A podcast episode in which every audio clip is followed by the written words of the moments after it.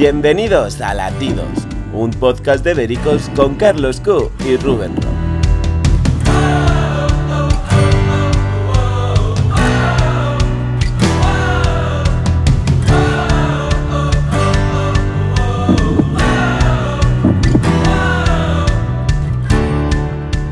Buenas tardes a todos y todas. Aquí estamos un miércoles más en Latidos para hablar de las últimas noticias del corazón, que no son pocas. Yo soy Rubén Ro, muchos ya me conocéis y como siempre me acompaña Carlos Q. ¿Qué tal, Carlos? ¿Cómo estás? Hola Rubén, hola a todos, pues la verdad es que estoy encantado de volver a estar aquí en Latidos para comentar las noticias del corazón. Y la verdad es que hoy tenemos un miércoles muy calentito, ¿no? Es que cuando pensamos que Lecturas no puede hacer más el ridículo, llega otro miércoles con una portada nueva superándose.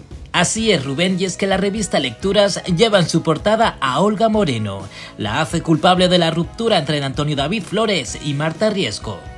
Sí, es que dice que fuentes cercanas a la familia, que nunca se sabe quiénes son, ha dicho lo siguiente.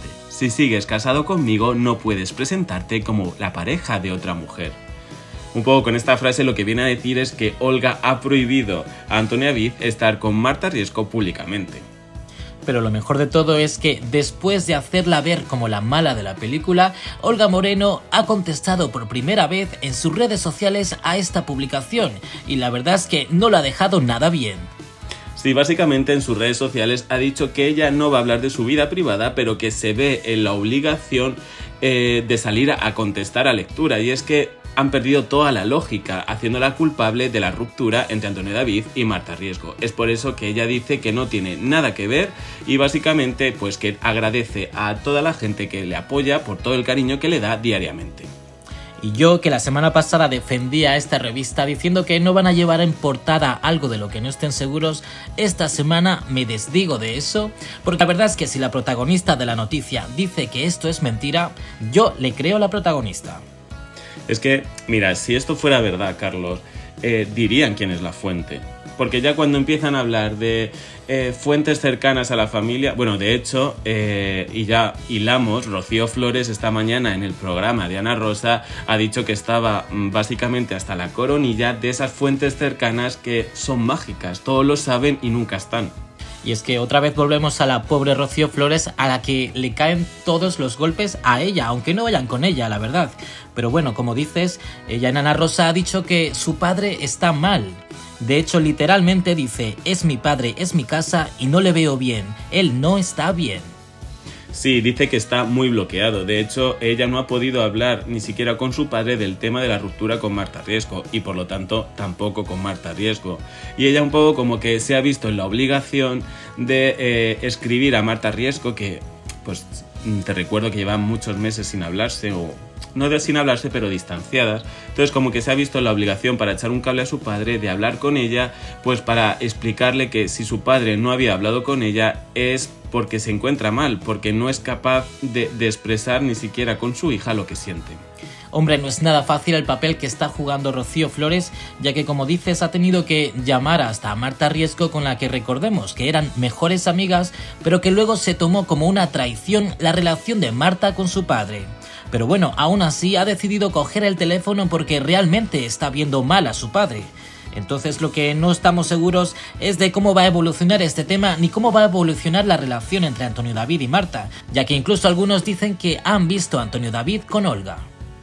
Bueno, Rocío Flores ha desmentido que haya un posible beso, que solo dijo Sálvame, que se habían besado. Rocío Flores desmiente por completo esa noticia, como prácticamente todo lo que suelta Sálvame. Y lo que está claro es que ella se ha convertido en la líder de la familia Flores. Es ahora mismo la que está mejor, es la que tiene más fuerza y yo creo que no se va a cortar un pelo a la hora de defender a Olga, a su padre y a quien haga falta. A ver, yo creo que a este tema hay que darle la importancia que merece, porque recordamos la semana pasada, todos los medios abrieron con la noticia de la supuesta infidelidad a Rocío Flores por parte de su novio, y la verdad es que ahora mismo nadie habla de eso, y también hemos visto que los dos siguen juntos y siguen tan bien como siempre.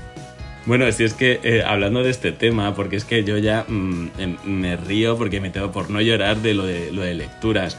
Hoy, al lado de la portada de, de Olga Moreno, aparece una noticia en la que dice que Rocío Flores perdona a su pareja por la infidelidad cuando prácticamente estaban vendiendo la ruptura, era inmediata, lecturas había roto esa pareja. O sea, es que es semana tras semana acumular ridículos y ridículas hasta la saciedad. Y a mí me gustaría que si esto fuera mentira y si esto es mentira de verdad, pues la familia Flores también empiece a ir al juzgado con esta revista, porque es que semanalmente cargan contra ellos. La verdad es que sí, porque yo ya cada vez que veo la revista Lecturas no sé si creerme si es cierto o no lo que están diciendo y sobre todo es que incluso lo llevan a portada. No sé, la verdad es que esta revista no puede caer más bajo.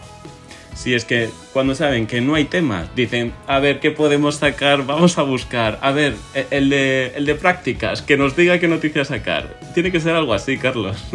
Pero bueno, también hay que hablar de, eh, ya un poquito cambiando el tema de la familia Flores y dejándoles descansar un poquito, eh, hay una noticia de última hora que ha dado Sálvame esta tarde. Y es que, bueno, Telecinco va a emitir dos especiales de Rocío Carrasco el martes 19 y miércoles 20 de abril. Son dos resúmenes de la primera temporada del docudrama, Contar la verdad para seguir viva.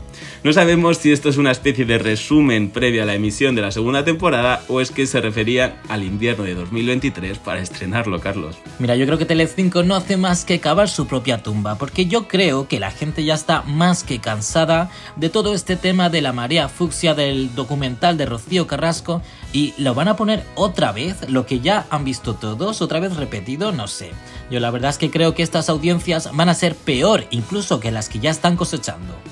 Sí, es que además es que es muy sencillo, Carlos. Si, si analizas un poco eh, las audiencias, todo esto empieza a bajar desde el año pasado que eh, después del documental de Rocío Carrasco, básicamente hay una saturación de un tema, una utilización eh, bastante cutre y que solo busca el beneficio económico de un tema tan serio como el feminismo y la violencia de género y esto hace que sus audiencias caigan.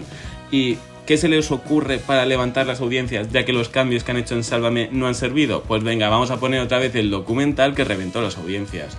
Pues a ver, Telecinco, habrá gente que a lo mejor mm, no sea tan inteligente como vosotros, pero yo creo que se acuerdan de aquí a un año de lo que vieron. Más que nada porque nos lo han metido con cuchara y tenedor durante un año. Es que yo creo que ellos piensan que van a conseguir los mismos datos que al principio de este documental, que es verdad que cosechó muy buena audiencia, pero recordemos que en la parte número 3280 de este mismo docudrama ya eh, no tenían esa ya no tenían esa misma audiencia. Y a pesar de que ahora piensan que sí que la van a conseguir, yo apuesto a que van a quedar en nada. Bueno, y Carlos, para que te des cuenta de luego al final la importancia que tiene la marea azul en sus audiencias. Y es que tanto que se reían de ellos, la charquita azul, ¿te acuerdas? Jorge Javier, Belén Rodríguez, toda esta gente riéndose de la marea azul. Y ahora básicamente en Supervivientes lo que están haciendo es intentar eh, ganarse el favor de este público para que vuelvan a la televisión. Y esto creo que es a raíz de meter a Ana Luque, una amiga íntima de Olga Moreno, en Supervivientes. Así es, recordemos que Ana Luque la conocimos durante el paso de Olga Moreno por Supervivientes y ahora va a ser una de las protagonistas. ¿Y por qué está ahí? Si realmente Telecinco piensa que el entorno de Antonio David Flores y de Olga Moreno no tiene ningún interés e incluso los atacan, ¿por qué ahora rescatan a Ana Luque? Yo creo que es evidente que porque saben que ahí hay mucha audiencia y ellos están arrastrándose por ella. Sí, además que es que ni siquiera es una persona famosa. En las redes sociales ha habido muchas críticas porque mucha gente no sabía quién era. Y sí que es verdad que yo me acuerdo de que salía con vestidazos y como una mujer súper explosiva, pero bueno, que realmente, ¿qué interés tiene su vida? Realmente ninguno. Lo que buscan es que eh, esta señora, Ana Luque, hable de Olga Moreno y de la información que tenga, ya que Olga Moreno, recordemos que no piensa hablar por el momento con los medios de comunicación. Pues que no te extrañe que para un próximo programa llamen al peluquero y hasta al carnicero del barrio de Olga Moreno. Bueno, y de hecho, Carlos, eh, hoy Kiko Hernández, esta tarde en Sálvame, se ha mostrado muy enfadado con Olga Moreno, y es que ya sabes que hay unos rumores que hablan de que Olga Moreno estaría barajando el poder ir a defender a su amiga al plató de supervivientes siempre y cuando Jorge Javier estuviera vetado. Es decir, fuera Jorge Javier del plató y Olga Moreno entra a defender a su amiga. Y claro, esto a Sálvame y a todo Telecinco le ha sentado muy mal, pero cuando hay rumores de esto es que probablemente Olga tenga el poder de poder hacer eso. ¿Y tú crees que lo conseguirá? Bueno, a ver, realmente no sé si lo conseguirá o no. Lo que yo creo es que finalmente no irá al plató. Y en todo caso, si va es en el último programa entregar el cheque o algo así. Y es que ya sabes que sentarse en Telecinco significa hablar de tu vida privada. Y creo que Olga ha aprendido la lección y se está apartando lo máximo de la televisión. Sí, la verdad es que yo también opino en esa línea, pero bueno, todo esto lo veremos a partir de la próxima semana en Supervivientes y a ver qué tal van esas audiencias, que yo creo que con los famosos que hay, que a la mayoría no los conocen ni en su casa, no sé yo si van a cosechar mucha audiencia. Sí, todo apunta a que va a ser un nuevo fracaso de Telecinco.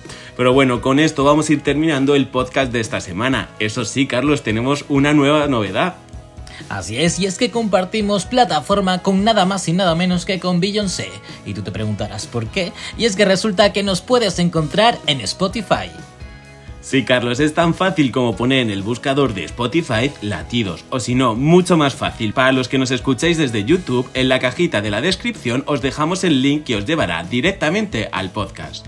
Con esto nos despedimos. Eso sí, recuerda suscribirte si aún no lo has hecho y darnos mucho amor dejando un comentario o con un like para llegar a mucha más gente. Ahora sí que sí, hasta la próxima semana, Carlos. Muchísimas gracias. Hasta la próxima semana, Rubén, y os quiero dejar una pregunta. ¿Qué opináis sobre la revista Lecturas y sus portadas? Quiero leeros aquí abajo en los comentarios. Hasta la próxima. Chao.